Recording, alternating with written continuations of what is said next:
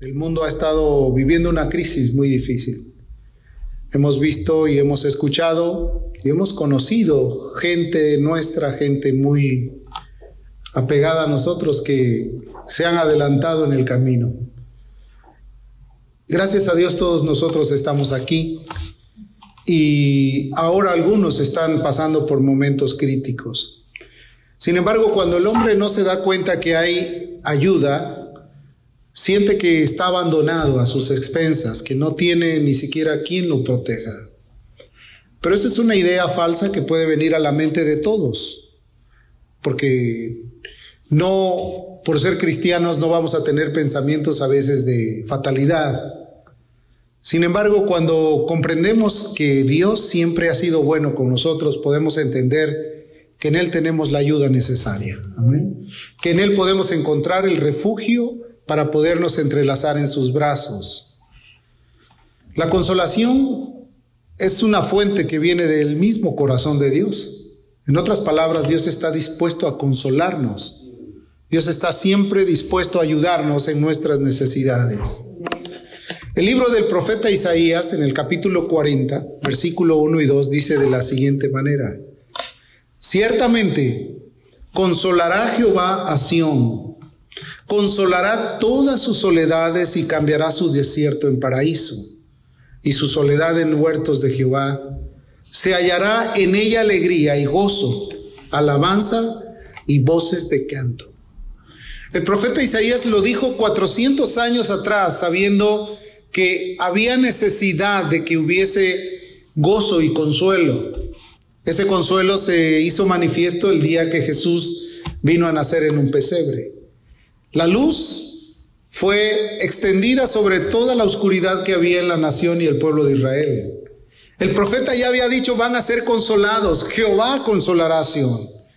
Pero esto también tiene una aplicación muy importante para el tiempo que vivimos. Dios quiere consolar a la iglesia. La consolación es la acción o el resultado de aliviar una tristeza, un dolor, un sufrimiento o una pesadumbre, inclusive hasta una amargura. Cuando alguien recibe el consuelo, puede haber estado pasando por momentos de crisis, momentos de angustia. Sin embargo, cuando Dios viene, te deja una palabra que puede despertar en ti confianza y seguridad. Esa confianza de que no estás solo. La consolación, como te dije, está en el mismo corazón de Dios. Dios quiere hacerlo, Dios lo desea. Él quiere reconfortar a su pueblo. La iglesia no debería de sufrir mucho porque tiene un consolador. Esta es una verdad central que la debemos de considerar y que debe de ser parte esencial de nuestra vida. Cuando Jesús partió de este mundo, Él dijo, yo me voy pero no les dejo huérfanos, les voy a dejar el consolador, refiriéndose al Espíritu Santo que iba a venir a guiarnos a toda verdad y a toda justicia. Pero cuando tú desconoces la acción del Espíritu de Dios, la acción de la ayuda de Dios, puedes sentirse, sentirte en un momento abatido pensando que no tiene solución tu problema, pensando que no hay nada que puedas hacer o que no hay nadie que te pueda ayudar, sabiendo que Él va a proveer la, la ayuda necesaria. Todo lo que tú necesites lo va a poder hacer, porque la consolación es divina. No es algo humano, es divino, es de Dios, es una parte esencial de Dios. El ser humano puede consolar a alguien con palabras, puede confortarlo con un abrazo, puede inclusive decirle muchas cosas agradables, pero el real consuelo viene de Dios. Cuando Dios te consuela, entonces tú no necesitas nada. Tú estás completo en Él, porque en Él estamos completos. Hay ocasiones que puedes escuchar las palabras más agradables, pero dentro de tu alma no hay credibilidad para ellas. Y puedes escuchar, yo estoy contigo, yo te amo, yo estoy, estoy a tu lado, no te preocupes, pero tú sabes que tu sufrimiento es mayor que esas palabras. Necesitas el consuelo divino. Necesitas el consuelo de Dios. Por esa razón, cuando Jesús vino al mundo, vino con una influencia de ayuda para el ser humano. El apóstol Pablo lo pudo verificar de una forma muy especial cuando dijo que él no escatimó a su propio hijo, sino que lo entregó por nosotros. ¿cómo no nos dará también con Él todas las cosas? Si Él dio las cosas que necesitábamos, es porque Él estaba consciente de que nadie podría ayudarnos sino solamente Él. Y cuando Él envió a su Hijo, dice que no lo escatimó. Muchos de los padres que estamos aquí no pondríamos a nuestro hijo al sufrimiento. No lo expondríamos al, dolor. No dejaríamos que nadie le tocara, que nadie le hiciera nada. Inclusive, cuando empiezan a crecer, no tenemos ni siquiera la confianza de dejarlo solo para que haga él, él o ella cualquier cosa. Queremos estar en supervisión de ellos.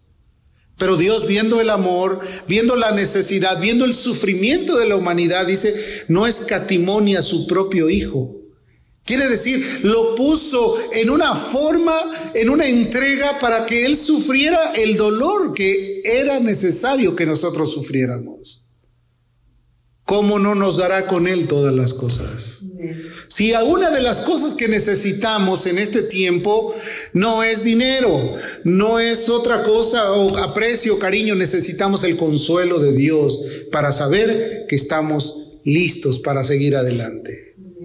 Ninguna duda va a poder apagar esa confianza que viene de parte de Dios.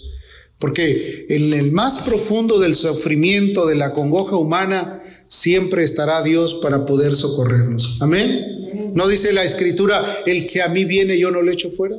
Si tú corres a sus brazos, Él será un Padre amado que, podrá tomarte y que podrá eh, ponerte en su regazo.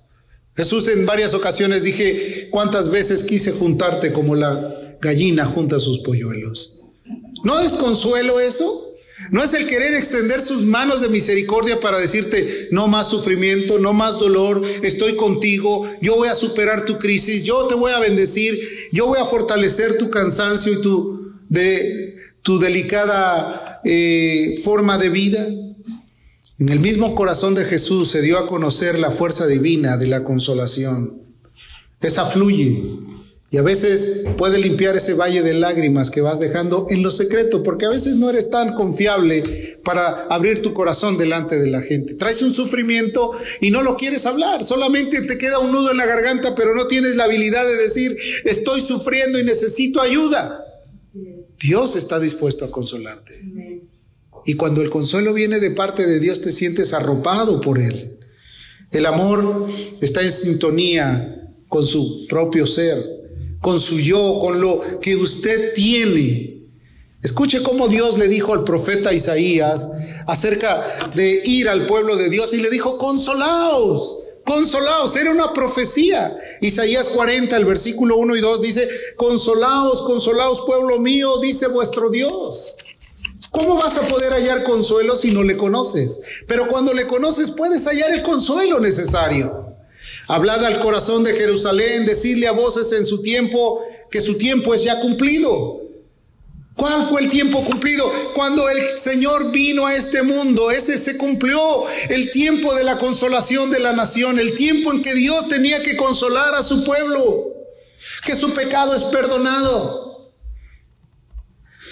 que doble ha recibido de la mano de Jehová por todos los pecados. Jehová, el Dios del cielo, envió a su Hijo para morir por nosotros y para darnos vida. Uno de los mandamientos que fueron escritos y que fueron como promesas para el pueblo de Dios es, dice, y llamará su nombre Jesús porque Él quitará al pueblo su pecado. Esa era la promesa cumplida de Isaías. Vino para cumplir esa promesa. La promesa de la consolación no es otra cosa más que la ternura del corazón de Dios. Es como el corazón de una madre, porque una madre es la primera que sufre y que protege y es la última que puede dejar el sufrimiento de alguien que ama. Una madre seguirá siendo una madre a pesar de que el hijo se porte mal. ¿Está de acuerdo conmigo? Una madre seguirá siendo una madre a pesar de los dolores que haya sufrido por causa de alguien que no le ha obedecido seguirá siendo una madre. El corazón de Dios es el corazón de una madre. Por eso dijo, quise juntarte como, las como la gallina junta sus polluelos. Estaba demostrando un amor materno, un amor confiable. Dicen por ahí que nada se puede comparar en este mundo como el corazón de una madre. Un padre a veces tiene contacto con sus hijos, en ocasiones a veces ni los ve, pero una madre siempre está presente para escuchar, para atender o para hacer corajes también. Pero está ahí la madre, está confiada, está atenta de las necesidades de su familia. Aún el mismo proverbista dice que una madre es aquella que teje, que sirve, que es bienaventurada en medio de su pueblo. Es alguien que puede lograr algo. Isaías 66 lo compara y dice, como aquel a quien consuela su madre, así os consolaré. Imagínate el consuelo como el de una madre. Mayor que eso, porque es el consuelo de Dios. Así los consolaré yo a vosotros. Jerusalén, tomaréis consuelo. Iglesia, debes de ser consolada por el Dios del cielo. Consuelo maravilloso. Cuando una madre abraza a un hijo, cuando una madre le dice a un hijo te quiero, cuando una madre agarra a sus hijos y, les comparte una palabra, es algo bonito para ellos. Como madre nunca dejes de consolar a tus hijos. Amén. El corazón de la madre es el primer lugar donde entra el amor y el último también donde sale.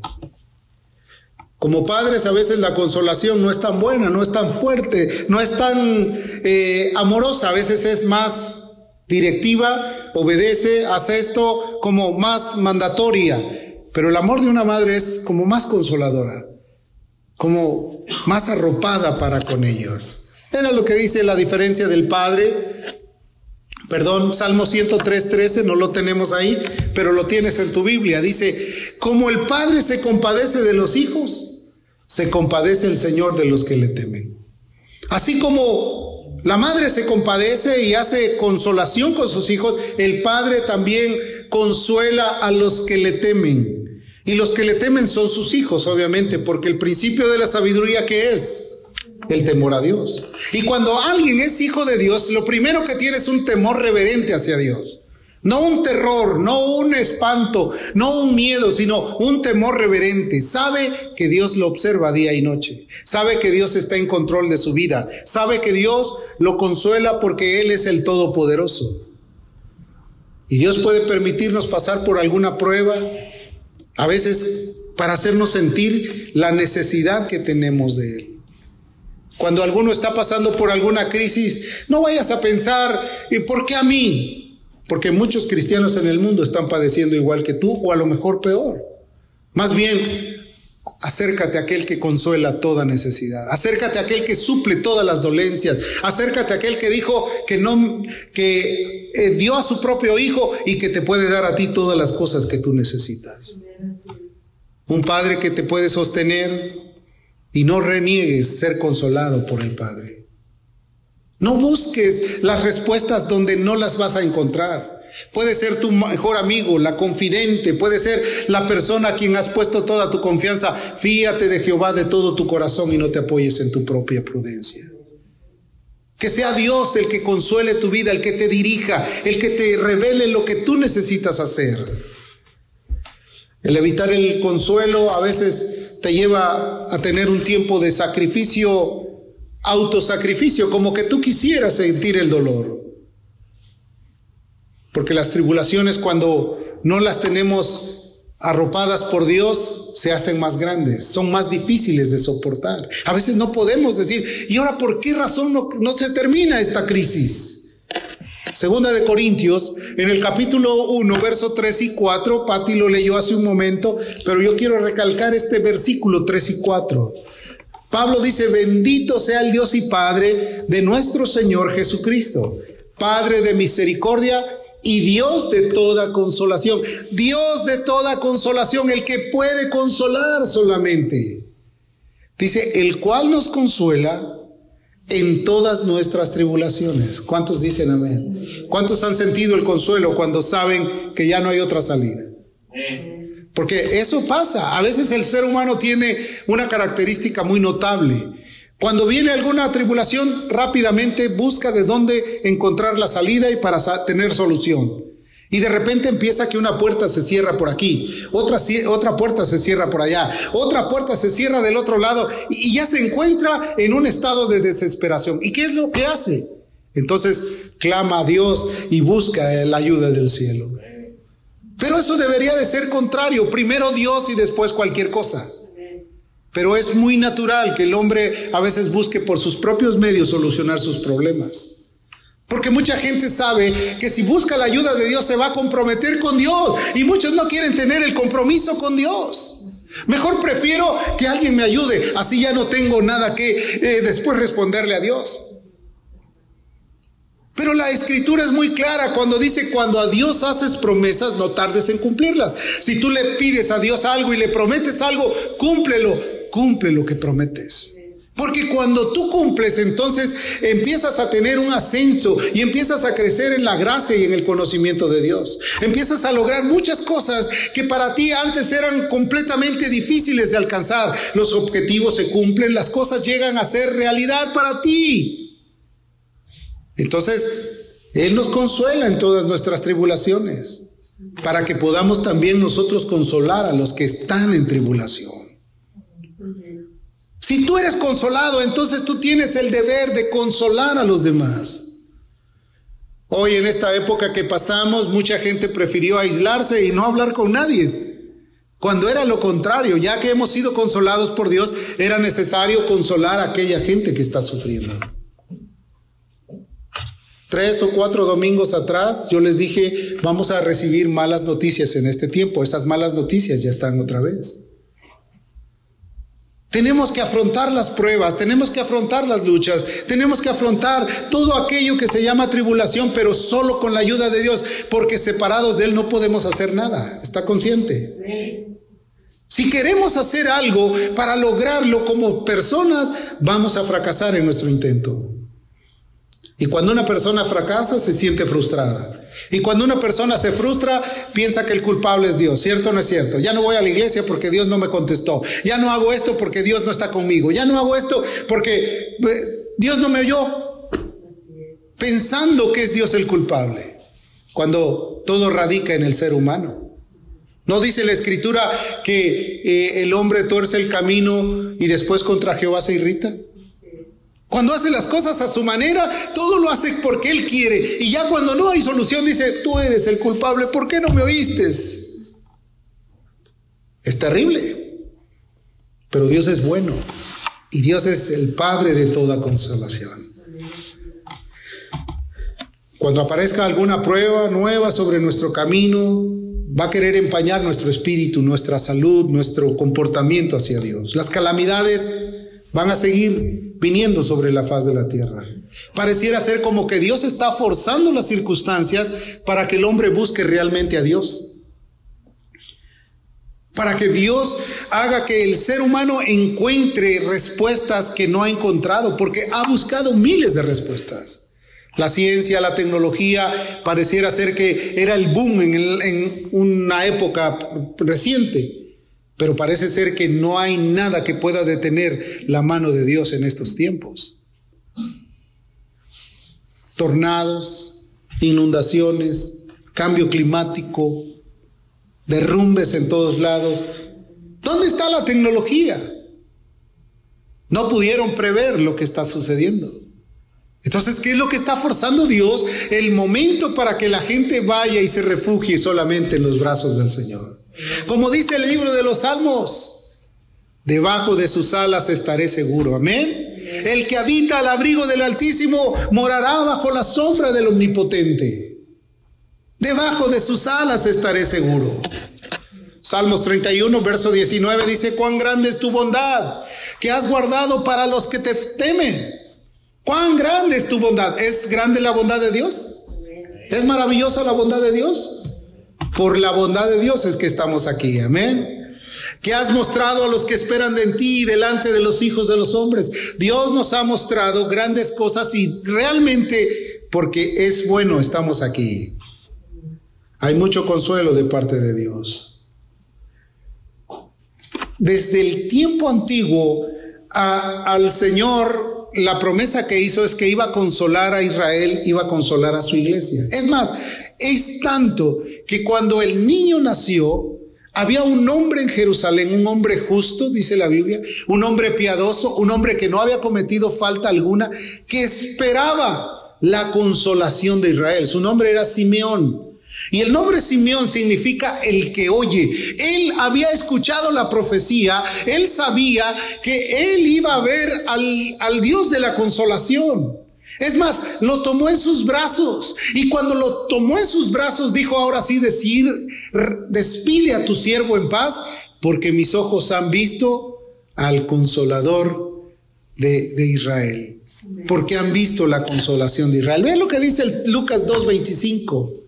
Y he aquí, había en Jerusalén un hombre llamado Simeón. Y este hombre era justo, piadoso. ¿Y qué esperaba? La consolación de Israel. ¿Quién era la consolación? El Mesías, el Rey de Gloria. Hermano, no tienes por qué vivir en sufrimiento si hay alguien que te puede consolar. No tienes por qué caminar huyendo de todos los problemas y conflictos cuando hay alguien que dijo que Él no te va a dejar ni te va a desamparar. Esperaba la consolación de Israel. Y sobre este hombre el Espíritu Santo estaba sobre él. Era alguien que ya estaba consciente de que él no vería la muerte hasta no ver la consolación de Israel.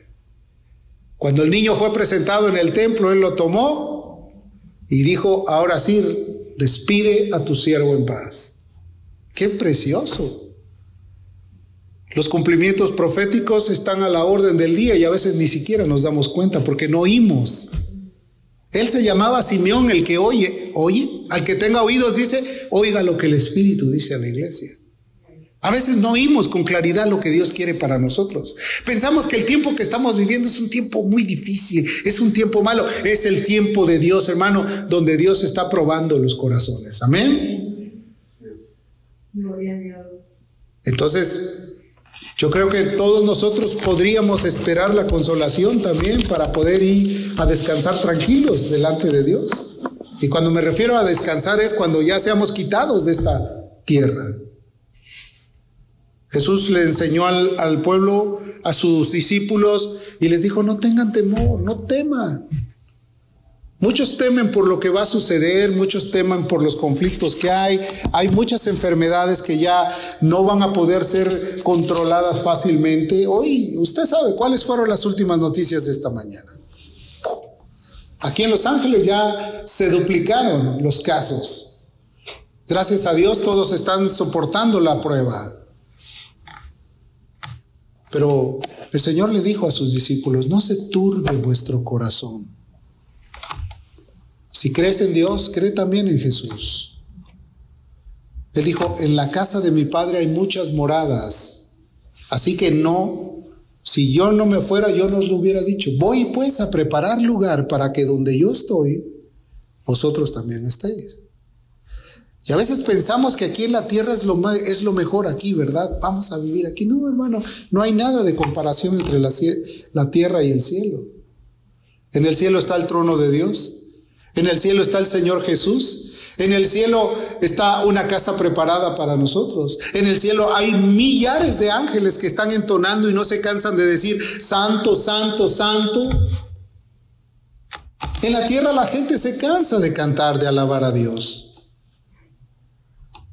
que podamos sentir el consuelo en nuestro tiempo. Estamos por finalizar un año, un año que más o menos se mejoró después de esa pandemia que nos aisló a todos, ¿verdad? Era difícil, cerraron todos los lugares, ahora parece ser que no hay oportunidad para eso, pero sí hay oportunidad para que otros entren en conflicto con su salud. Cuídate. Pero sé alguien que te puedas agarrar de la mano de Dios. Amén. Dios es el Dios de toda consolación, querido. La oración alivia la carga del sufrimiento. La oración te lleva a tener una entrada a la paz y al gozo.